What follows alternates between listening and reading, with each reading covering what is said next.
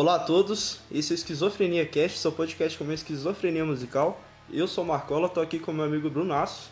Olá, eu sou o Bruno e é só isso mesmo pro hoje. E hoje, cara, a gente tá com a presença ilustre da banda Last Warning, com o grande Felipe. Salve, salve galera, Felipe aqui. E tamo por aí. Não sei se é tão ilustre assim não, mas é nóis. com o John. Fala galera, salve salve, agradeço as apresentações, é uma honra, bora lá. E caras, para começar, vocês poderiam falar pra gente, assim, pra quem não conhece a banda, falar sobre a Last Warning e tipo, como surgiu a banda? Beleza, então é, eu vou tomar a frente um pouquinho desse início de bate-papo, galera, porque apesar do Felipe ter entrado na banda, é, digamos que no início, não foi bem no comecinho, né? Ele entrou depois que já estava caminhando um pouco, agregou coisas importantíssimas para o que nós somos, para nossa identidade musical e cultural hoje e tal. Mas enfim, a princípio, o Last Warning tinha outro nome, a gente se chamava An Eye for an Eye, sabe? Lá para 2012, 2011, assim. Daí, a gente. Eu, eu, não me lembro muito bem o porquê, para ser sincero. Se foi porque a gente encontrou outras bandas que tinham o mesmo nome, ou se a gente simplesmente achou que é, o nome Last Warning encaixaria melhor com a proposta que, é, de identidade, tanto sonora quanto visual, que a gente tentaria colocar né, para nós e para o público a partir de então. Então foi a partir de 2013, se eu não me engano, que a gente começou a se colocar, em, se apresentar como Last Warning. É, já a gente é uma banda que a gente era, já era formado por amigos, assim, do meio do hardcore mesmo. É, o, Matheus, que é o, o, o, baixista da banda, já passou também pela guitarra. Eu e ele já tocávamos juntos digamos que nessa mesma banda com outros nomes, sabe? Desde que eu tinha 17 anos, para quem não sabe, hoje eu tô com 30, então tem bastante tempo. Foi um entre-sai de integrantes, eu acho que isso é um tanto natural, né? É, é algo que a gente carrega de em comum com outras bandas, porque as pessoas têm diferentes é, aplicações para o seu tempo também, e coisas que querem fazer uhum. em determinados momentos.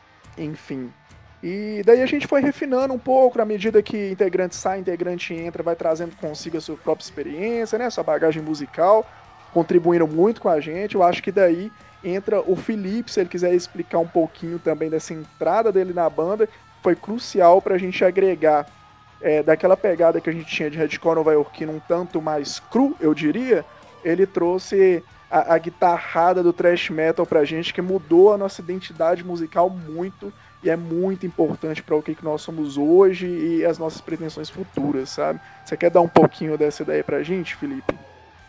Oh, claro. Vamos seguir nessa onda aí que o John tá falando.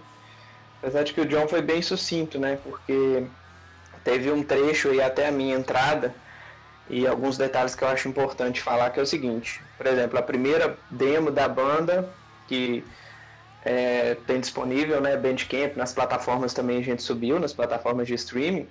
Eu não participei da gravação das duas primeiras músicas, né, que foi é, Dead Inside e On The Edge, que também estão disponíveis no, no álbum que a gente soltou no ano passado. Aí a gente manteve né, a questão da, das composições e tal. Eu só entrei com alguns solos e e um, um detalhezinho ou outro que, que, a gente acabou mudando depois que eu entrei. Mas eu lembro que é, na época que eu entrei no Last One, eu estava meio que saindo assim de um outro projeto que eu tinha levantado, porque eu não sei se, se vocês vão lembrar assim, eu fui guitarrista muitos anos do Severa. Aí o Ítalo da Pense até tocou com a gente também. Que massa, cara. Essa, essa primeira demo de vocês, vocês gravaram com o, o, o Lucas, né? Lucas Guerra. Exatamente. Exatamente. Aí eu... Que eu tinha visto vocês no, no Garage Sons, aí eu fui procurar logo, né? Que eu uhum. pirei no show. Louco. Eu fui procurar ah, as paradas que vocês tinham, só tinha essa demo. Aí eu percebi lá que era do Estúdio Guerra, falei, caralho. É, exatamente, foi no comecinho dos trabalhos com o Lucas. Não, não, não, sim, eu achei engraçado ele comentar essa questão que Garage Sounds, acho que o disco já estava disponível. E você achou logo o que é mais difícil achar, que é a demo, saca? aí já estava nas plataformas. É verdade, já estava nas plataformas de streaming, só que assim, né? Igual o Jonathan justificou a, quest a, a, questão da, da primeira troca de nome, é, a questão do, do iPhone e tal. Aí é, é, engraçado que hoje, se você entrar, por exemplo, na biblioteca do Deezer, por exemplo, é uma crítica né, à plataforma. Tem melhorado bastante, mas se você jogar lá Last Warning, no nosso diretório tem músicas de outros artistas, saca? Sim, cara. Eu tava ouvindo hoje por lá e tinha outros, outros álbuns lá. Então, e engraçado que tem, e tem um Last Warning, se eu não tô enganado, é uma banda britânica, que também tem uma pegada mais hardcore, só que os caras são bem mais, mais oldzão assim, ó uma pegada meio, meio um pouco crust também. É, e aí, hardcore tipo, assim, punk, né, nossa, cara? É, mais punkão também, aí... E tem música, assim como tem música nossa também, diretor de outros artistas, então fica meio, meio, meio bagunçada aí essa questão. Isso aí, por exemplo, no Spotify já é bem ah, melhor. O Deezer é bagunçado pra caralho, a gente não conseguiu colocar esse podcast lá, cara, entendeu? É foda. O Deezer é horrível. Eu acho, eu acho que ela, que essa essas bandas que tem o, o mesmo nome, acho que por causa de influência. Eu talvez eu acho por causa tem tipo duas bandas que faz punk e se chama Last Warning, eu acho por causa do Agnostic Front, né, velho? Eu acho é, que eles com certeza. Last Warning. É, eles têm um disco, né, mano? É um disco de 90 e foi lançado em 93, tem a música inclusive, chama The Last Warning, a gente é, a gente até teve a honra aí de, de, tocar com os caras. Foi foda, a gente abriu para eles em São Paulo. Como no foi? Foi, foi um absurdo do absurdo, assim, pra nós, né, mano? A representatividade, assim, enorme, porque é, para quem faz o que faz, com, com o esmero, assim, que a gente faz, e, e carregando no nome essa questão, né, de estar tá ligado a isso, o Agnostic Front o Jonathan pode até confirmar, foi uma das bandas seminais para ele. Eu acho que ele carrega a banda meio que no top 5 para ele, assim, das bandas de hardcore. É, com certeza. Eu também. É, eu foi, uma, foi uma banda crucial, né, velho? Acho que se nós pensássemos, é, uma banda crucial para o que, que nós somos hoje, sabe? Eu acho que do hardcore é mais influente, né? Das mais influentes, total. E o engraçado é que, em relação, por exemplo, a esses a esse show específico, nessas datas aí. O que, que rola? A gente foi para São Paulo, aí assim, São Paulo é meio que é o pico das bandas de hardcore, tem mil bandas lá, assim. E aí a gente sai aqui de BH para abrir o show da banda que, né, que a gente carrega o nome de uma música, de um disco e tal. Aí no sábado a gente teve acesso ao camarim, trocamos ideia com, com os caras, assim, a gente foi levou uma camisa e, tipo assim, o figurão da banda é o Stigma, né? Que é o, o guitarrista. Aí a gente entregou a blusa pra ele, velho. O cara foi lá, vestiu a blusa, fez cerimônia nenhuma, tiramos uma foto do cara, tem até. No Facebook foi, foi foto nossa de capa durante muito tempo. A gente ficou até meio, meio embasbacado, assim. Foda, velho. É, Sim, a gente tocando em São Paulo. A gente tocando em São Paulo, os caras na lateral do palco, meio que pirando assim. Aí eu desci do palco, os caras né, trocaram ideia, falaram que o som tava pesado, que era massa e tal. Então, e chegou aqui no domingo, os caras preocupados com a gente, perguntaram como é que a gente fez a viagem, que né, quiser saber um pouquinho como é que é a nossa cidade aqui, nossas ruas, né? Eles perguntaram aqui como é que é nossas ruas aqui e tal, não sei o quê. Então foi assim, muito, muito, muito marcante. E o detalhe é, é o seguinte, né? O John, foi surpreendido com um convite, né? O Roger Mirit no domingo chamou ele para tocar Last Warning. Os dois cantaram juntos no domingo. Caralho. É real. Caralho, que foda, velho. É algo que é difícil até de você mensurar, explicar direito, né? Mas eu imagino que para quem é só se colocar no meu lugar e talvez até trocar a banda, digamos, se for uma banda muito especial para você, imaginar, pressupor, né? A banda que é, moldou muito, sabe, boa parte do meu gosto musical e do meu ambiente cultural durante toda a minha adolescência e grande parte da minha vida adulta. O, o Agnostic Front era a principal banda, assim, que deu o tom da, da, não só da minha vida, eu acredito, mas de muitas pessoas, que deu assim esse, esse escopo geral do que, que é o Last Warning. Hoje, óbvio que a gente rumou para outros lugares, né? Bebeu de muitas águas diferentes também. Mas esse escopo geral nasceu daí. Então, cara, para mim foi.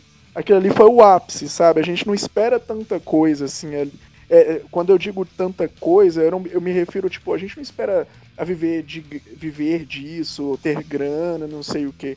Mas, cara, é você poder construir com a sua banda, com seus amigos, o seu cenário cultural dessa forma, poder estar tá tocando, dividindo palco com pessoas que influenciaram diretamente na forma como você vê a vida e você vive essa vida, isso é indescritível.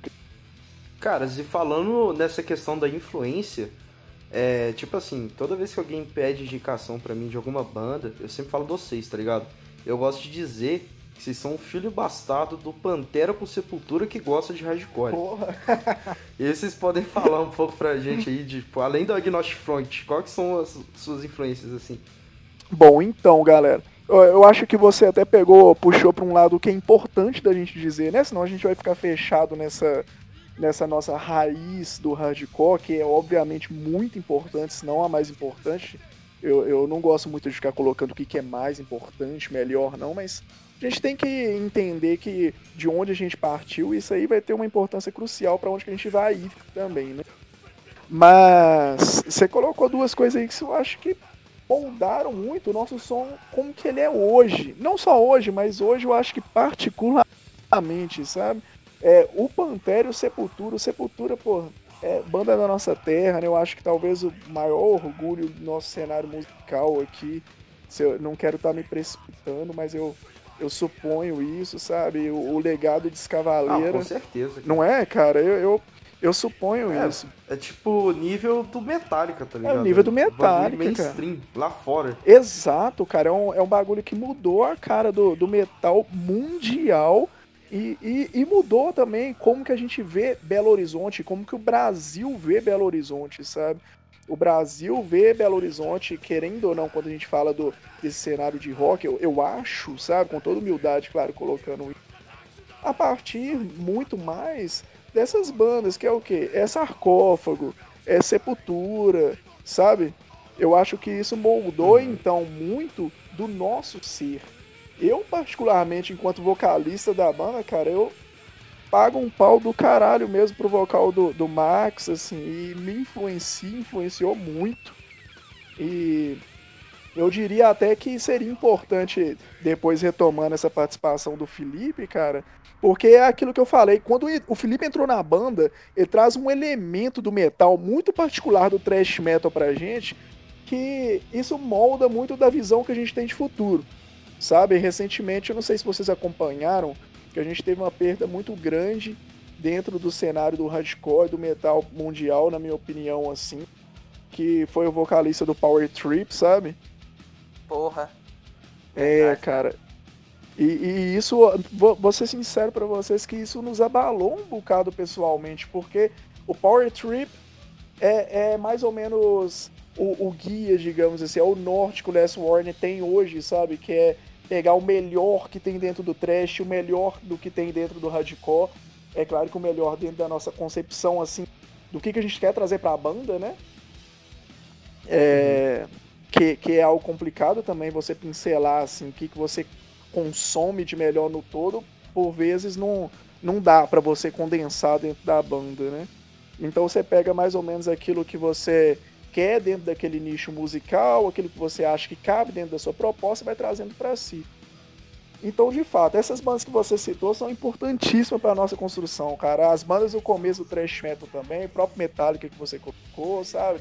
O Pantera nessa nessa fase mais. Na fase trash, de fato, né? Porque a gente sabe que teve aquela fase tanto hard rock ali. Ah, eu sou, eu sou meio farofa de carteirinha.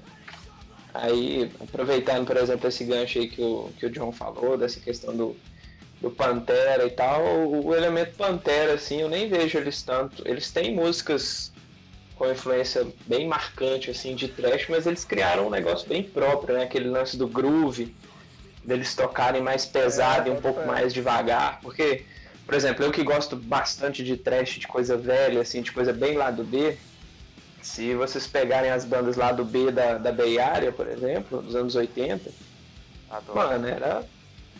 É, era tipo assim, era paletada pra cima e pra baixo, fritando, as músicas era, era isso, do começo ao fim e pau no gato. Saca? Aí assim.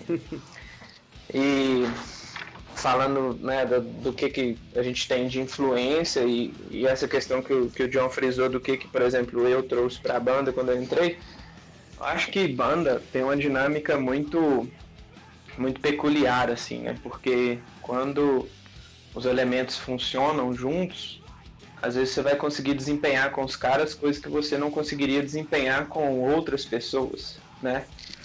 Por isso que tem às vezes bandas que tem integrantes assim com um currículo invejável, mas que você vai ver às vezes a banda não funciona tão bem junto. É, por exemplo, vou citar um, um exemplo nada a ver assim, com, com o nosso nicho, mas que ilustra bem assim. Você tem aquelas, aquelas super bandas né, que eles falam. Aí tem aquele é, Damn Crockett Vultures, por exemplo. Tem Dave, Dave, é, Dave Grohl, é, John Paul Jones, que era do Led Zeppelin, Josh, Josh Homme do Queens of the Stone Age. E tipo assim, é muito legal. Mas eu particularmente eu prefiro o Queens of the Stone Age. Eu gosto muito do Josh Homme no Caius, por exemplo. Nossa, eu amo Caius. Foi a primeira banda. Sacou? Então é bem isso, assim. Mas essa história dá pra gente fazer um link, né? Que a gente tava falando né, do, do, do, início da banda e tal, quando o período que, que eu entrei, é, os caras já tinham um som bem formatado. E quando os caras me chamaram para tocar, eu inicialmente eu, eu, seria baixista. O primeiro show que eu fiz com o Last Warning, eu toquei baixo. Ó. Oh. Aí, é. E eu acho que, se eu não estou enganado, foi no evento Fodas. Eu acho que o primeiro show que eu fiz com os caras a gente tava tocando com o Crow Hand, John? Cara, eu não sei se foi. Eu acho que não, porque o Crew Hands, se eu não me. Não, não, se bem que pode ter sido assim, eu tô confundindo aqui. Nosso primeiro show maior, assim, foi com o Rolling Out. E eu acho que você entrou, tipo, no Crew Hands mesmo. Então, porque Rolling Out rolou duas vezes. Uma vez eu fui de espectador e uma vez eu toquei. Ou eu tô Aqui em BH você tocou. Aqui em Belo Horizonte eu você tocou. Em BH. E, e o Crew Hand eu fui de. Eu, eu, não sei se, se eu fui uma. Você foi meio de hold, né, mano? Fui lá na livraria, eu fui de hold. Isso. E, e aí eu, eu, comecei. Foi ali que eu, que eu estreitei mais a, a, questão de acompanhar o som dos caras, porque o que tinha disponível na época era só a demo, né? Duas músicas com é, Dead Inside e On the Edge. E a primeira vez que eu ouvi a música, eu falei assim, nu. Agora o bagulho ficou sério, porque é, desde que eu saí do Severa, aí é, eu não tinha acertado ainda um, um, um, projeto que me motivasse assim, musicalmente a sair de casa, colocar a guitarra nas costas de novo e, e voltar a compor, e aquela pilha toda. Aí quando os caras me chamaram para tocar, eu falei assim, não dá para ficar para trás não vambora, nem que seja para tocar chimbal na, na, na, banda. Quando você viu, você falou assim, é isso que eu quero fazer quando viu os caras tocando? Na hora que, na hora que eu escutei, é, tem, tem até o trecho específico, eu sempre falo isso com os caras na, nas reuniões assim que a gente faz. Tem um trecho específico de, de Dead Inside, que são é, é um, umas, uns, umas notas soltas que o Matheus fez, ele faz no, mais pro final da música, quando a música fica só a guitarra. É tipo assim, é, vamos dizer assim, é, é da, da sol até a mi e da mi até a sol da guitarra solta, enquanto ele faz as notas em cima assim. Esse trecho específico, na hora que eu escutei, eu falei assim, olha a abordagem do cara, olha, tipo assim, o cara tá fazendo um negócio que não é usual aqui. Aí, depois que você vai vendo da onde que os caras estavam bebendo, as fontes que os caras estavam bebendo na, na época, era coisa que, assim, você comenta com, com as pessoas até hoje. É muito difícil da gente trombar, mesmo no ciclo nosso, assim. A galera aqui em BH é muito voltada pra metal, aí tem esses gente, tem esses metal moderno agora. E, e o hardcore, no geral, é mais é um negócio mais lá do B, né? Até a banda mais mainstream que você possa imaginar do hardcore. Tem gente que você vira e pergunta assim, ah, você conhece, sei lá, Madball? O cara não conhece Madball. É, você conhece. Você conhece Agnostic Front? O cara não conhece Agnostic Front. Então assim. Isso a gente tá falando. Se a gente for levar em consideração até a receita mesmo das bandas, eu acho que a banda mais bem sucedida do, do hardcore. É, que, que a galera que gosta do hardcore mais lá do B e tal já não, não é muito fã é o Hate Breed. É isso que eu ia falar. Tocou nos maiores, né? Tocou nos maiores festivais do mundo e tal.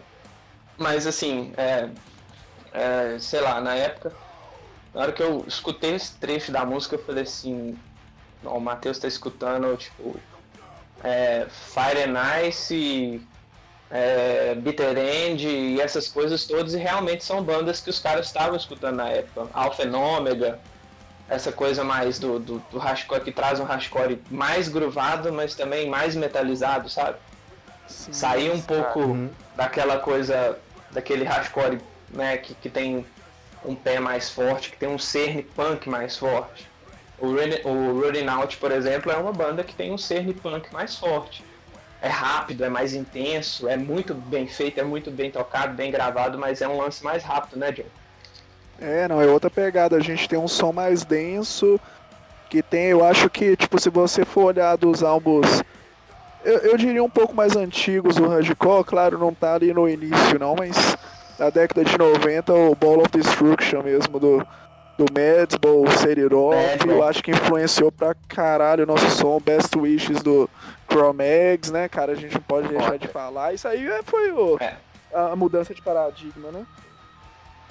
Não, uhum. e foda que, e, assim, é, quando eu entrei na banda, eu pude explorar um lado com os caras, visto o que já estava pronto na época, que era, tipo assim, muito bem intencionado. Eu falo que na banda, quando eu entrei, eu não fui pedreiro, eu não fui construtor. Eu fui mais o arquiteto, sabe? Porque o bom de tudo, o bom da base, o bom de tudo já estava pronto. A galera já tinha feito tubulão, já tinha feito, já tinha batido tudo certinho no lugar, eu só cheguei, como se diz, né? Não, coloca aquele vaso ali no cantinho, assim, assim, assado, que vai ficar. acho que vai ficar mais legal. Essa foi, essa que foi a pegada, assim. E sem contar que. Uh, eu toquei em banda de metal já, mas é, as minhas, as mi a minha relação, né, as minhas experiências com bandas relacionadas ao hardcore são muito mais intensas. Né, as minhas experiências com hardcore são muito mais intensas é, vivendo, né, tocando, do que as minhas experiências com metal. Eu consumo mais metal, mas o, o viver, o tocar, o dia a dia é bem é bem hardcorezão, assim, até porque eu, eu gosto muito do lance. É, o hardcore é engraçado falar dele, porque é um lance muito mais, às vezes, ligado à cultura de rua do que é, ao rock. Vamos falar o rock, né? Aquela coisa formatada, baixo, guitarra, com distorção, bateria uhum. e vocal, saca? É, o hardcore é um lance muito mais ligado à cultura de rua e eu sempre tive muito apreço por isso. Né? Eu acho que é, é, o que o John falou da questão de do que que você consome de cultura, do que que te apetece, né, artisticamente, culturalmente, do que que faz parte do seu dia a dia. Isso era uma coisa para mim que no hardcore era muito mais foda do que é, no metal, né? Cara, é... e assim, só para dar um pitaco nisso aí que você tá falando, eu acho que isso é muito graças ao punk, cara. A gente não pode deixar de mencionar isso. Total. Isso é graças ao punk, sabe? Essa é a, a veia punk, é o que acaba diferenciando, às vezes, essa nossa leitura do que, que é rock. E a gente não se coloca nesse meio de uma forma. Me... Não sei porquê, a gente orbita é, um tanto quanto fora desse, dessa coisa do, do rock por conta do punk, porque o punk foi disruptivo no meio do rock naquele momento trouxe sim, outra sim. cara, outra perspectiva, e a partir dali o hardcore só foi aprofundando isso, eu acho, sabe? É, cara, eu tenho vergonha de falar que eu gosto de rock. Quando alguém pergunta, eu falo só do hardcore. Cara, é, é, mais ou menos isso. Tá? Hoje eu não tenho tanta, mas já tive mais também, eu te entendo completamente. Não, é aquele lance, né, de você chegar, né, seus primos, ah, meu primo roqueiro. Isso, cara, isso é xingamento, cara. Caralho, isso é um xingamento, assim. Isso é xingamento. Aí você, né, quando fala assim, você vai lembrar, tipo assim, é, fazer uma, uma brincadeira aqui, eu espero que ninguém entenda isso como mau gosto, né? Mas assim, você vai. Pode mandar. É, cara, esse podcast você... é pra falar coisas não, mas... os outros, cara. Tem que falar coisas de mau gosto mesmo. É, ué. Exatamente, é um podcast de mau gosto para pessoas de mau gosto. Quando alguém vira pra mim e fala assim, ó, oh, fiquei sabendo que você é roqueiro e tal. Aí eu já lembro logo de tipo assim, o cara com a bandana do Nirvana, a blusa do Matanza e uma munhequeira da Pit de coturno e calça jeans. eu acho isso foda. Assim. Cara, você descreveu um amigo meu, cara. É tipo. Aí, já perdeu um fã. Já é, é tipo. É tipo apesar que, o, que o, o Barizon, o Barizon tinha bom gosto, né? Barizão curte os dois. o Barizão, a gente zoou ele de Barizão, inclusive. o Barizão. É, cara. É, mas todo é roqueiro doidão que, é Barizão. É, é total. É, então, essa, é, quando fala isso pra mim, eu já meio que trago essa questão do, do, do que a gente chama do roqueiro doidão, saca? Que ele é o cara que tá ali, é só o som pelo som. Se o cara estiver falando merda no som, ele não vai estar tá nem aí, porque é o som pelo som e pronto, acabou, entendeu? Não, é só pra fazer um adendo que esses caras, quando estão isso a gente tem que falar, Felipe. Quando esses caras estão no meio do público, é foda os shows, cara. Geralmente os shows são muito bons quando tem os roqueiros doidões. Eles cantam até então, as músicas que você nunca lançou em plataforma nenhuma, eles cantam. Nenhuma. Total. É. Sobe no palco, participa. Não, isso aí, isso aí, eu também acho que é louvável, sabe? A, a entrega dos caras, assim, a, a energia que está sendo proposta ali. Então, tipo assim, é acaba isso. que às vezes quando a gente começa a se envolver demais com certas coisas, igual eu e o John, a gente está nessa de né, é, tá aí abraçado com, com o hardcore já faz tempo, né, consumindo e fazendo. Então a gente meio que fica com aquela coisa chata de não é virar autoridade de porra nenhuma, não, mas você acaba que você fica mais seleto para algumas coisas Aí você fica brigando o tempo inteiro porque você acha que uma coisa não combina com a outra e não necessariamente tem que combinar. Se você gosta de uma coisa, que se lasque e você escuta o que você quiser, faz né, o que quiser. Isso, claro. Mas, Mas aí, isso é uma, só a maturidade é... trazer essas permissões, né? Total. Então, assim, quando a tia da gente pergunta, ai, quando ela fala que o sobrinho é o. Ah, é o meu sobrinho roqueiro, aí, putz, bicho, é foda. Você fica assim, é um roqueiro, mano do céu. Nossa, é, cara, me rebaixou. É, não, aí eu já imagino, tipo assim, ressaca, ressaca, segunda-feira de manhã, e fedendo golo pro trampo. É, é foda, mas ah, assim. Você já fala, vou mudar meu estilo amanhã, né, cara? Amanhã. A partir de amanhã eu só. Cortar o cabelo, é... vou usar roupa social. Não, sem contar, eu já trabalho de social a semana inteira, né? Ah, é, o Felipe já passa despercebido já, cara. É, eu já sou disfarçado não tem socialmente. Muita tatuagem, não? Tem, tem. Tem, mas eu trabalho coberto, né? Então, tampa tudo, tampa ah, pescoço, sim. tampa braço. Quando vocês vão de mostrar um vídeo da tua banda no meio da família, cara? E aí, o que, que você faz? É. Nossa! É. Já fizeram isso que eu sei. Já fizeram, você acredita, bicho? Já fizeram. Já fizeram. Já fizeram, mano. Ai, caralho. E a minha mãe ainda sonha com o dia que eu vou tocar no Faustão. Caralho. até, até, o, ai, ai. até o sucesso, né? A galera, a galera não sabe fazer né, a, a baliza, né? Por isso que eles, eles te colocam no, no, na mesma, na mesmo, no mesmo peso do sucesso que o, o, marco de sucesso da galera é o que a Anitta atingiu, o que, que o J Quest atingiu, Aí você fica assim, mano, eu trabalho de segunda a sexta, eu não tenho tempo de correr atrás de quem põe Faustão, não. E o Faustão não vai querer né? Tipo isso. Semana que vem, Last Warning no Domingão do Faustão. Oh. Hum, acho que não, hein? Eu vou, hein? Se chamar, eu vou. Eu ainda faço um, um solinho lá com violão. Caralho. Com as bailarinas dançando lá. dançando. Total. Engraçado que o Eloy, né? O Eloy, o Eloy Casagrande que gosta, né? Ele já foi no Faustão umas três é, vezes. É, mano, eu, eu vi um vídeo dele outro dia, cara. Ele, ele já foi lá umas cinco vezes, cara. É três mesmo? vezes. Não, o Faustão adotou ele, velho. Já, já ganhou Você Vira nos 30. Sério, ele foi desde criança. Sinistro, Ele já foi no Se Vira nos 30? Não, isso aí é brincadeira. Já ganhou Se Vira nos 30? Sério, mano? Sério, sério isso. Acho que é, é essa, é, mano. um vídeo esses dias aí. My duty friend, they know what I mean When it's all about this fucking What we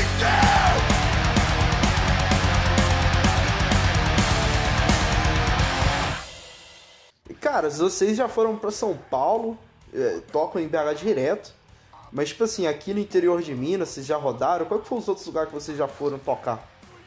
Olha, desde que eu entrei na banda é eixo BH São Paulo e pra ser sincero é mais São Paulo que aqui, tá? Serão? É, serão, serão. É igual eu falei, né? Quem consome, quem consome mais o som, assim, e a galera lá tem muita disposição porque eles fazem esses rolês assim como se fosse um rolê para amigo mesmo, saca? Sempre que chamam lá, uhum. você pode ter certeza, você vai trombar muita gente que você trombou no último que você foi. A galera tem um laço assim de, de organizar as coisas lá. E eu acho que com o Last Warning eu toquei só, tipo assim, região metropolitana aqui e São Paulo. Tocou no interior de São Paulo também, na área lá que é, que é mais afastada, tocando no litoral, mas assim, São Paulo e BH. Relaxa que pós-pandemia aí vocês vão fazer um show aqui no interior de Minas. Eu vou, vou tentar organizar uns showzinhos. Cara, Mano, por favor, nos chame. Por favor. a gente, a gente, por mais que, que não pareça, né? A gente gosta de fazer o lance direitinho. E eu sou meio que o cara que fica no pé, assim, chatão. Mano, a gente tem é, que fazer cara. isso, a gente tem que fazer aquilo. E não sei o que, não sei o que, eu sou sempre o chato. Mas uma das coisas que eu falei é que eu tenho muita vontade de, de pegar esse eixo aqui pós-região metropolitana, tipo é, Itaúna, pegar um evento grande em Itaúna, é, Pouso Alegre, que são lugares que eu sei que tem casas que, que podem receber e que tem público também, que às vezes que esse público fica tímido porque não tem um evento na, na, na cidade que apetece os caras, saca? Então, uhum. tem muita vontade, cara. Eu acho que é. Cara, te, teve em Mariana ano passado o, o Y Festival. O bagulho lotou. É, eu lembro, Aí, cara. Lotou. Nunca vi tanta gente, cara. É, que eu penso. É o bagulho que teve Ratos de Porão, não é? Ratos de Porão, teve, Pense. Teve Ratos, Garage Fuzz e Pense, cara. Caralho, pesado. É. Montese também, tem outras bandas Montese foda, tocou. O, o Branco fez, né? O Branco do, do Brasil Underground fez a cobertura e tal. Foi, foi. Eu tava com ele naquele dia. Massa, o branco é foda. Pô, salve pro branco aí, que eles. O Brasil Underground sempre dá uma puta moral pro Last Warning, cara. O cara curte bastante. Um salve a todos que estão é ouvindo Não, aqui é também. Vejam o canal dos caras no YouTube, vale a pena. Total. Cara, vocês falando em banda de interior assim, tipo assim, tem, tem, tem cidades do interior que mal banda de rock tem, sabe? Eu acho que quando vai hum. uma banda assim para começar, acaba influenciando as pessoas da cidade, entendeu? Total. Sim, cara. Não, isso tem, tem uma capacidade de ser disruptivo, né, Felipe? Total. Total. Eu fico lembrando, por exemplo, de, de uns exemplos assim. É, Ipatinga. Ipatinga a gente já tocou. Em Ipatinga a gente tocou no finado Garajão. É, eu acho que a casa ainda existe, mas a proposta hoje é outra e tal. E ah, é? lá, é, a casa ainda existe, a casa é foda. Lá é lindo. É foda, cara, cara lá é foda. É foda, muito bonito. É, é, tipo assim, esteticamente falando, é, é o lugar perfeito assim para as coisas que a gente gosta. Tem aquele, aquele lance assim da questão da iluminação mais baixa, um monte de máquina de fliperama, totó, sinuca, os caralho, sinuca, é bem legal. Assim. É bem da hora, caralho, né? completasse, cara. Não, completasse. Sem contar que lá embaixo, onde é o bar mesmo, assim, né, onde a galera fica, é como se fosse é, um andar assim de. É meio que como se fosse um estacionamento cheio de pilastra e tal, um ambiente enorme, assim, bem amplo, onde fica é. espalhado, né, esse misto aí da iluminação legal com a decoração que, de coisa que a gente gosta, bem saudosista, assim, aquele monte de fliperama dos anos 90, assim, os gabinetão, pinball. Foda, lá é foda. Que foda, mano. É, e lá. E eu tinha achado o Stonehenge legal porque tinha sinuca, tá ligado? Nossa, cara. O, o, o, Stone, eu gosto. A gente tocou no, no Stone, se não tô enganado, ano tocamos, passado. Tocamos. Foi. Isso, um eu não lembro chuvoso. exatamente a data. É, foi, acho que foi um domingão chuvoso, mas foi bem legal, se não tô enganado, foi em março do ano passado. Foi bem legal, assim. Mas, por exemplo, o Garajão, você tá falando dessa questão do interior, é, Garajão de Patinga, é, em Patinga e lá tinha uma banda chamava Os Pedreiros, Os Capial. Os Pedreiros não, Os Pedreiros de Sampa, se eu não estou enganado. Os Pedreiros Pedreiro é foda. do, do Mozine, né? é. Ah, o Mozine é capixaba, né? É, ele é, é do Espírito, Santo, ele é do Espírito é, Santo. Ele é do Espírito Santo, é isso mesmo. É os Capial. lá de, lá de Patinga. E assim, você, você vê que a referência da galera ali do, do Vale do Aço, da galera que toca, independente da vertente que toca, os caras têm uma visão do, do dos capial. Né? É, o, o Nilmar, Nilmar uhum. hoje ele é um grande fotógrafo, o cara que tocava lá, ele era até apresentador, né? Ele que chamava as atrações no garajão. Eu tive o prazer de tocar lá mais de uma vez com o Severa e nós fomos com o Last Warning uma vez lá. E aí, tipo assim, você vê banda de, de metal que é de lá, assim, que vai tocar em outros lugares, os caras falam do Nilmar, falam dos Capial, então é, é importante. Apesar de lá, como se diz, né, ser um interior desenvolvido, porque tem a questão da, da Uzi Minas que é lá e tal, mas assim, é um lugar pequeno, né? A questão das, das proporções para para expandir esse lado, esse lado B da cultura, assim. E os caras têm essa referência dos caras que tocam rock, digamos assim, né, na cidade. Sim, total. Agora eu quero mudar de assunto um pouquinho, porque eu quero falar como que foi, quero perguntar como que foi o The Age of Death, como foi a recepção para vocês. Cara, o Age of Death é igual é, eu comentei antes, é, do, do momento que eu entrei até o momento que a gente concluiu o disco. Ficaram algumas, algumas faixas que a gente tem por trabalhar ainda e a gente nem sabe se a gente vai trabalhar nessa, nessa nova fase que a gente se identificou mais durante o processo né, do disco. O processo de composição foi sensacional, principalmente para mim, que, que chegou e, e eu tive a oportunidade de participar ativamente da composição do disco, né? De arrematar arranjo, essas coisas assim mas foi um disco, digamos que tanto quanto conturbado, porque no meio do processo é, a gente teve perdas assim muito consideráveis, né? Batera, né? Batera, a gente trocou de batera no meio do lance do disco. É, a gente trocou o, o baixista e, e, e, a questão da troca do, na verdade o baixista saiu e a substituição do baixista não foi bem por um baixista, aí veio um novo guitarrista e o, e o Matheus, que era guitarrista, foi pro baixo.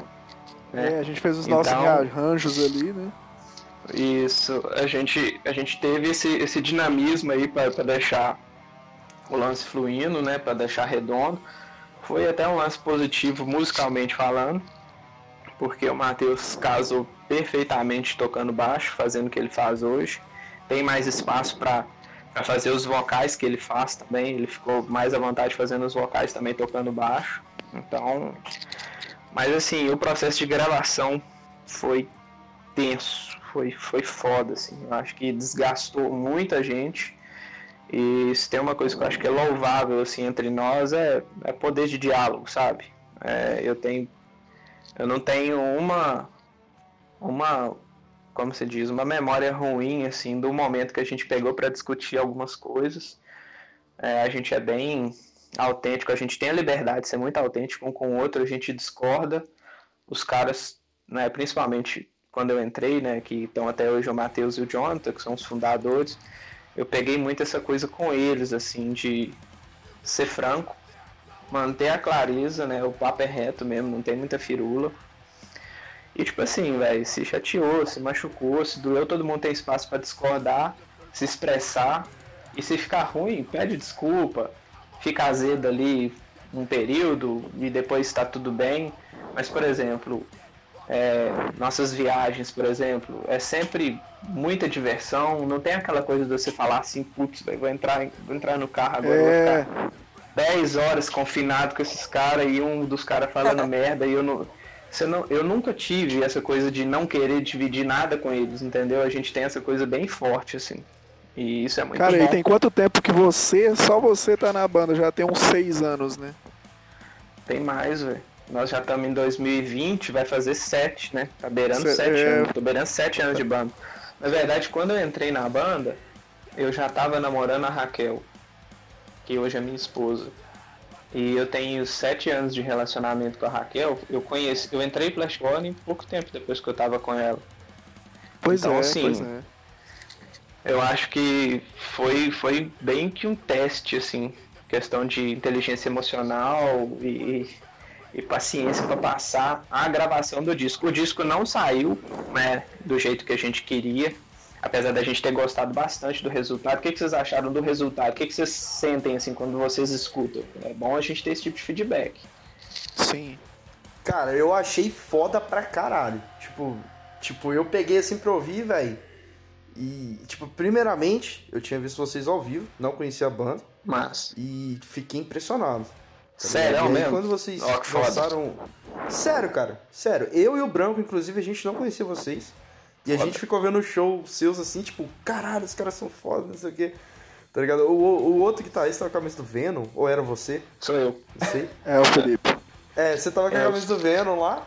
Aí, tipo, eu fiquei, caralho, cara, tá ligado? Já tinha essa referência, assim, porque a gente não tava esperando ver muita banda de metal no Garage Sound, sabe? Uhum, Além do, do Race Conviction, do, do Crisium, né? Uhum. Aí, tipo, vocês tocaram lá, cara, destruíram, velho, foi foda. E eu fiquei assim, caralho, eu preciso ouvir, tá ligado? Aí eu peguei Nossa. pra ouvir, eu achei a demo. Eu Só. acho que o álbum de vocês saiu em agosto, não foi? Hum, eu não lembro quanto que foi. O Garage foi em foi em julho, 17. Garagem foi em julho? de julho. É, eu acho que o álbum saiu depois mesmo. É, é a, gente tinha... foi depois, porque eu fiquei procurando não tinha achado, sabe? É. Deve ser. Não, é verdade. saiu... Eu acho que, que eu tô lembrando aqui, a gente fez até umas, umas manobras assim, né, John? A gente soltou, acho que foram dois singles antes, né? Foi, exatamente, exatamente. Acho que foi Eye for an Eye Evil Ways se eu não, se eu não tô enganado. Isso, isso. Se eu não me engano, é isso mesmo. A gente soltou foi, duas né? músicas. E foi antes. nesse período do Garage Sounds. Foi, que a gente meio que se apressou porque a gente tava numa, numa passiva tão grande que a gente não tava esperando nem ser convidado, né? Só que. Cara, é. Olha só pra você. Essa história de última hora, né, velho? Total. Tipo, foi na repescagem, como se diz. Não, então, é porque eu acho que tem algo importante desse processo também de gravação que, que o Felipe tá colocando, porque é, é, e, e, essa importância da gente ter esse feedback que vocês estão colocando pra gente também, né? Mas a, até a respeito da nossa receptividade enquanto banda e das nossas expectativas, aquilo que nós tínhamos criado de expectativa, obviamente, né, por conta do lançamento, que esse processo deve ter demorado uns 5 ou 6 anos de gravação para vocês Nossa. entenderem. Sério? Então velho? foi sério, cara, foi muito desgastante. E, e o que, que acontece em 5, 6 anos, você enquanto pessoa e, e em decorrência dessas mudanças enquanto, no, no seu âmbito individual, você traz coisas diferentes que você quer ver, produzir e ver na sua banda. Então, é. por que, que eu acho que apesar de nós termos amado a finalização, né, Felipe? Não quero obviamente falar por todos, mas eu suponho que não vai ter muito problema nesse sentido. O que, que eu acho não. que é a questão? A gente gostou muito da finalização? Sim. Mas a gente sente que o álbum ficou um pouco anacrônico. Porque pra você ver, 5, 6 anos, cara, fazendo as mesmas coisas, entende? Hoje a gente quer fazer outro som praticamente, sabe? Então é, uhum. é, é, meio complicado uhum. isso. E, caras, como que vocês decidiram, é, optaram pelo inglês? Tipo, foi mais fácil pra compor? E, tipo, pra mim que não sou fluente em inglês, eu, eu obviamente entendo a mensagem da banda. A capa suas, inclusive, é maravilhosa, é bem sugestiva. Mas, tipo assim, Foda. eu não, não sou fluente em inglês, eu não entendo 100% as letras. O que vocês trazem nas letras, assim? Cara, é, então, as nossas letras trazem um misto de experiências particulares e eu acho que de visão de mundo. Então isso tende a mudar também, né? De acordo com, com, de, com, o decorrer do tempo, na medida que você vai passando por situações diferentes. Só que eu acho que o Last Warning em si tem uma visão não é uma visão fatalista, cara, mas sabe aquele aquele ponto de angústia que você coloca dentro da arte que você está produzindo, dentro daquela densidade toda que você está vivendo com, com seus parceiros de banda, ou quer, quer seja o tipo de arte que você está produzindo naquele momento, independente de ser musical ou não. A nossa banda, eu acho que carrega essa densidade da, da angústia, cara. Uhum. É um lance. Por isso que eu acho que é o lance do The Age of Death. A gente não tenta pegar nesse lance de morte por morte, coisa desse tipo, como algumas bandas de metal, alguns nichos de metal tendem a fazer. O nosso lance uhum. é um uhum. bagulho bem realista, bem pé no chão, que tá, tá ali transitando entre a questão de rua, que é a questão que vem do, da, da, nossa vivência e do radical nova-iorquino, a escola que nos moldou, e os nossos pesadelos particulares, sabe? E como que a gente consegue refletir isso nas nossas músicas, nas nossas letras. Então a densidade do Last Warning tá aí, sabe? Tá nessa parte da angústia, do, desse, essa parte do pesadelo da vida, essa coisa que a gente está tentando desmontar, entender. Acho que isso é muito do Last Warning. Um dos desafios, por exemplo, foi, foi tipo assim. É, a arte é um tanto quanto dinâmica, é, é, é, tão dinâmica quanto a gente tem que ser dinâmico quanto pessoa, né? E nossas visões, nossas experiências, elas vão mudando. Então, tipo assim, de 5 para 6 anos trabalhando é, é, e, e, tropeçando em coisas do disco, assim, eu, eu, acho que é um desafio muito grande. A gente tem essa sensação desse, é, desse lance anacrônico do disco exatamente por causa desse dinamismo, né? A vida mudou, nossa visão de vida mudou, a nossa vida, o nosso cenário cotidiano mudou muita coisa, assim. Mas é, eu acho que o, o, registro, assim, a base da coisa que diferencia a gente, às vezes, de, de outras bandas que estão fazendo, porque tem banda também que copia até a questão. É, tem, você tem um, um conceito que normalmente bandas de determinados estilos falam, assim, saca? E tem gente que acaba que escreve aquilo ali meio que por escrever e não é, eu acho, não, não é o caso que, que eu acho que rola com a gente. Hoje em dia, por exemplo, as músicas que a gente está fazendo, a gente escreve sobre as mesmas coisas? Sim e não. Eu acho que a gente está muito mais ligado ao, ao, sentimento que nos faz fazer isso, né? A gente canaliza essa Sim. questão de, de angústia, né? De, de, dos nossos tropeços, assim, é bem aquela coisa pé no chão, dia a dia, é o cotidiano difícil, é as neuroses que batem, é, Sim. Então, né, a gente a gente quer, quer manter isso, mas quer, quer trazer isso de uma forma dinâmica, porque a gente, a gente mudou, a gente cresceu, a gente já sofreu coisas diferentes, então é, é isso aí agora. Cara, e só para responder de uma forma mais completa, um outro lance que ele perguntou, que é o porquê do inglês, né? É, isso, é, isso. É, e eu acho que é o seguinte, é, nos moldou muito, e eu acho que molda até hoje, né? Mas para que a gente tivesse esse gatilho de continuar escrevendo, iniciar e continuar escrevendo em inglês, é porque, primeiro, querendo ou não, essa questão de, de, de onde que vem o hardcore, que é a matriz ali da, da, da, nossa energia enquanto banda.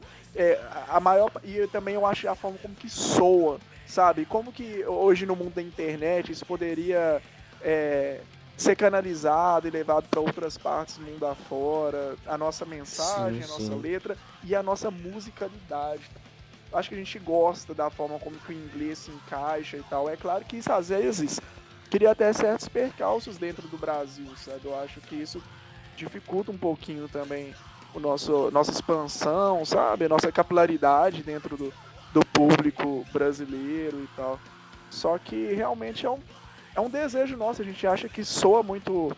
É, que, que faz mais sentido, soa um pouco melhor dentro do, daquilo que a gente quer oferecer. E eu acho que tem muito a ver com essa estética é, musical mesmo, sabe? Nada. Um, nenhuma resposta muito complicada, não é mais por isso. Cara, eu acho que a capa do Dave é o Márcio Fraga. Quem que fez, cara?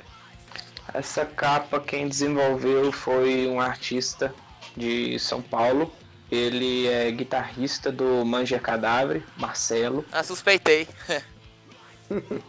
ele já fez arte tipo surra também, né? O cara fez centenas de capas já. Centenas, já trampava com surra. Ele tem um portfólio muito monstro e vocês não têm noção da acessibilidade do cara, da humildade do cara. É um cara que tem que ser referência mesmo. Ele, ele inclusive, ele ganhou recentemente é, um, ele ganhou um concurso da foi da Creator que, que curte uns lances mais de na, na, onda. Isso. Mano, ah, é, ele, desenhou, mesmo. ele fez umas ilustrações que vão virar vai pro shape agora, né? Vai pra, pra parte de baixo, né? Do, do shape. Então, assim, e a parte conceitual é, é, é, isso que eu falo meio que, meio que da química, assim. A gente começou a trabalhar na ideia e tal, a gente sempre trampou com aquele conceito do com a imagem né, do ceifeiro desde os dos primórdios, assim. A gente tem um primeiro modelo de camisa que foi feito para nós, assim, foi feito para nós porque era um selo que estava trabalhando com a gente na época, né? o selo tá pausado, Burning London. E aí Marcola desenvolveu um, um trampo para nós que era um, um ceifeiro, assim, bem old school. E a gente quis uhum. prezar essa ideia do ceifeiro, mas trazer para um negócio mais, é, mais com a nossa cara, assim, contextualizado, mais com a nossa cara, porque a gente fica zoando, assim, às vezes a gente até fala, né, com, com os caras de São Paulo, né, o nosso formato de, de, de hardcore, né, digamos assim, ele é um pouco aminerado, né, porque tem um pesão no metal. E, e aí a gente quis trazer a capa do disco até ilustrar isso também, né? Ficou, por exemplo, a logo, a gente tem a, a, marca da banda, a gente tem algumas versões dela. Tem uma versão que é muito legal, que nunca foi divulgada, mas que é uma versão mais, mais grafitada, né? Na verdade é um picho bem foda, assim, escrito Last Warning. É um bichão doido, assim, bem foda. A gente usa ele até de imagem no grupo, depois eu, eu passo pro, pro Marcos aí pra vocês sacarem a, a ideia. E tem aquela letra gótica, que foi é, é, até a, a letra que tem na nossa nome da, das nossas blusas, que muitas bandas de, de hardcore usam, então ficou uma coisa bem dentro da caixa, assim, bem dentro do. identificada né, com, com o nicho com o qual a gente se identifica. Mas a gente quis. Na, na capa do Age of Death a gente fez, fez um, um um retrofit, né, digamos assim, inclusive na marca, né? A gente usou uma fonte gótica como base, mas até a tipografia ela foi alterada pelo Marcelo. Então as letras que a gente tem na, na marca atual com a, aquela, aquela ideia do ceifeiro e tal também foram, foram né, alteradas e, e, tipo assim, é um negócio nosso, assim, saca? Pra gente, a gente se identificar com aquilo. Então, nossa fuga!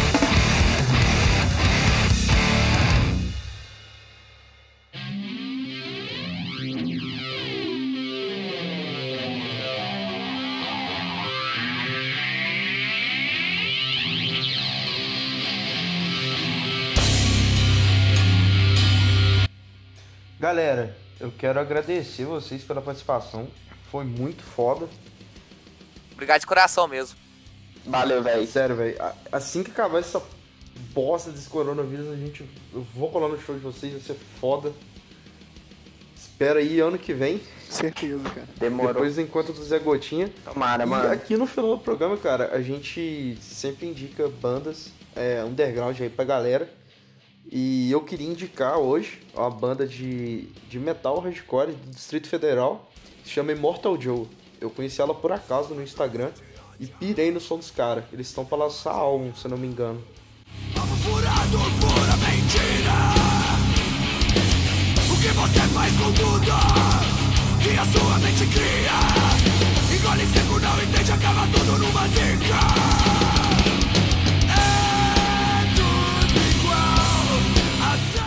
Que louco, Foda. cara, vou procurar. Foda. E o que, que você indica pra gente, Felipe? Mano, é difícil a gente. Quando a gente, essa pergunta sempre pega a gente de, de queima-roupa, né? E eu já tinha escutado vocês antes, eu escutei mais de um episódio, inclusive. Mas aqui, é antes de fazer a indicação, né? Se vocês permitirem aí, eu queria fazer uma observação em relação a essa indicação de banda underground. Sabe por quê? Porque eu acho isso massa, isso é foda, isso tem que acontecer. Só que eu acho que as pessoas elas tinham que primeiramente aprender a apreciar a questão do som que é desenvolvido de maneira independente. Por que, que eu tô falando isso? Porque a galera às vezes escuta uma banda independente e fala assim: ah, é banda ruim. Ah, eu não escuto porque. Ah, não, é banda underground, não, banda independente. Então a galera ela já está com a audição muito formatada para quem tem acesso a, a, a, estúdios de gravação que estão no mercado fonográfico. Você não pode comparar, né? não, não, não tem ponto de comparação entre uma banda que gravou ali com um orçamento super apertado, o cara que gravou depois de um batidão aí de às vezes 10, 12 horas no trampo, o cara foi lá no horário que sobrou, né? Então, uhum. eu acho que a gente tem que divulgar, sim, as bandas independentes, a gente tem que falar disso, a gente tem que se dar as mãos, sim.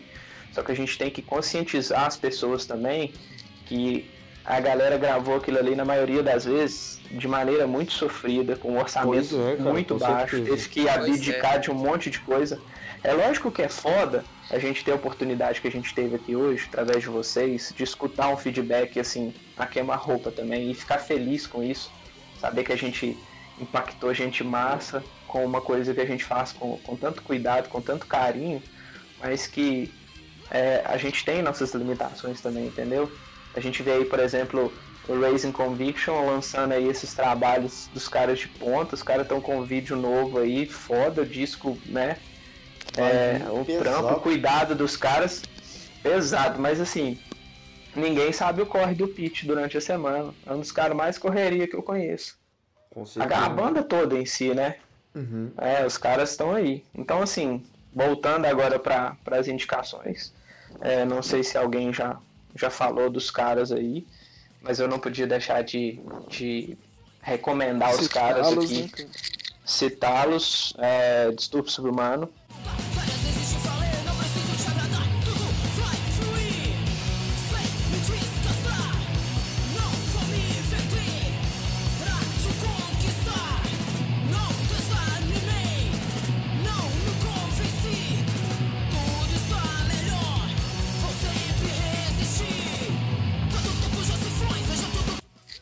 bem bairristão mesmo, foda. bem parceria, porque o Enio é parceirão e a galera é parceiraça. Estupro Submano. Estupro Submano é propriedade mineira, né, cara? Propriedade mineira. Inclusive, o Enio ele deveria receber o prêmio de embaixador cultural lá do B de Belo Horizonte, região metropolitana. É, nessa eu não sei se vocês sabem, ele é um dos caras, né? Ele é um fomentador cultural, o cara que promove shows aqui, já promoveu eventos, ele promove acesso é, a, a, ao nosso, nosso nicho aí de cultura para as pessoas, às vezes, tipo assim, às vezes não, tirando, tirando grana do bolso. É um cara que faz evento porque gosta de fazer evento, porque gosta de tocar nos eventos que faz. Então o cara é, tipo assim, o cara tem que ter a medalhinha aí. E falei do distúrbio, não vou falar, não vou falar do Pense, não vou falar do Eminence, porque todo programa todo mundo fala. Porra, já tá mais que batido, tá ligado? Tá, tá batido, não vou falar dos caras, então vou falar de bandas fora, é, fora de BH não, que tem uma banda de BH que eu não posso deixar de falar. Vocês têm que ouvir, quem não ouviu, tem uma banda daqui que chama Green Messor. Não, sei se Green Messor, cara. Não, Green Messor, vocês vão curtir muito, cara. Eu também acho. Se vocês se aventurarem o Grimesser é o seguinte: o Grimesser é uma banda que faz uma coisa que é completamente disruptiva, porque eles têm o lance de fazer um death metal que é cantado em português com um vocal é, que tá ali transitando entre o gutural e o drive, assim, porque dá, é, é bem nítido a questão das letras e tal. Uhum. Tem um apelo tem um apelo muito massa nas letras. O Douglas, que é o vocal, é um excelente letrista. Ele, ele compõe umas coisas assim muito muito lúdicas, assim, os, umas letras coesas, mas que é, são letras que têm questões em aberto, então permite interpretação muito pessoal, assim, saca? Eles fazem essa, esse, esse metal tropical aí de maneira sensacional.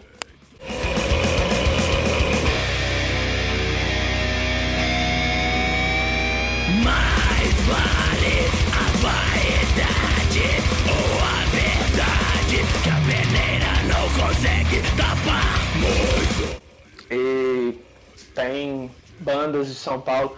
Não vou falar do Bayside Kings, porque Milton já veio, todo mundo faz. O, o, Milton é o cara mais jabazeiro do rolê, mas ele é sensacional. Como assim jabazeiro? É, deixa eu ver. Cara, ele é o melhor marqueteiro do hardcore, vocês não têm noção.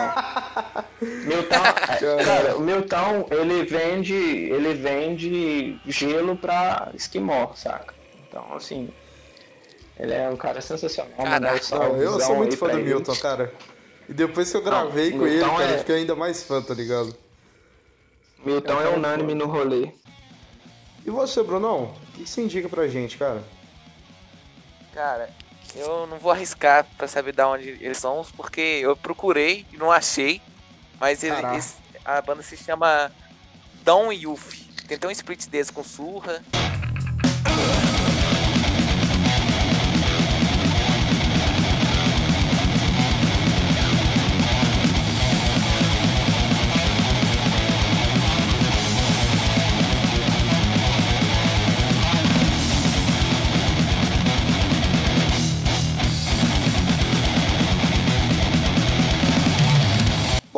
Youth é foda pra caralho. Eu sei que eles são do Nordeste, cara. Dan, é, é eu não Paulo, sei de onde que eles são. Ah, não, eles. Eu não sei de onde que eles são. Eu sei que é, eles são foda também, cara. Dan Youth. É um, é. é um negócio meio trash, assim, né? Sim, meio power trip é, também, né? Bem, um pouquinho. Bem power trip, bem metalizado, assim. Não, foda, foda, foda. Realmente. Louco, caralho, vou procurar, não conheço. Não... Cara, ouve o split que eles têm com o Surra. É muito foda. É sensacional. Fechou, fechou. Cara, muito obrigado, velho. Foi muito foda, cara. Nós é que agradecemos, com certeza. Obrigado pelo espaço, cara. É, eu queria agradecer aí vocês aí pela, pelo convite, pela cordialidade, por deixar a gente em casa aqui. E é muito legal saber que, que a gente é, estimula pessoas a, a procurarem nosso som e que a gente tem a oportunidade de falar de outras pessoas que também fazem som para a galera aí Exato. atrás. Então, assim, é, o nosso trampo é, só existe porque tem trampo de vocês também, né? O trampo de vocês aí de fazer o podcast, de registrar essa ideia é tão importante quanto quem está compondo, quanto quem está gravando, porque está todo mundo lançando conteúdo e, e é essa cadeia aí, a gente tem que fortalecer essa cadeia, né? Esse meio de consumo e divulgação. E agradecer aí vocês pela, pela iniciativa de fazer o programa, pelo convite. A gente agradece, e cara. por estar tá divulgando aí. Obrigado, mas é assim, é de coração mesmo, tá? A gente de tá coração, aí. todo sucesso para vocês, meus amigos. Todo sucesso. Né? E a gente tá aí, cara. A gente tá completamente acessível. Quiser chamar para trocar ideia, a gente troca ideia e é nóis. Brigadaço. É nóis. É nóis. Obrigadão.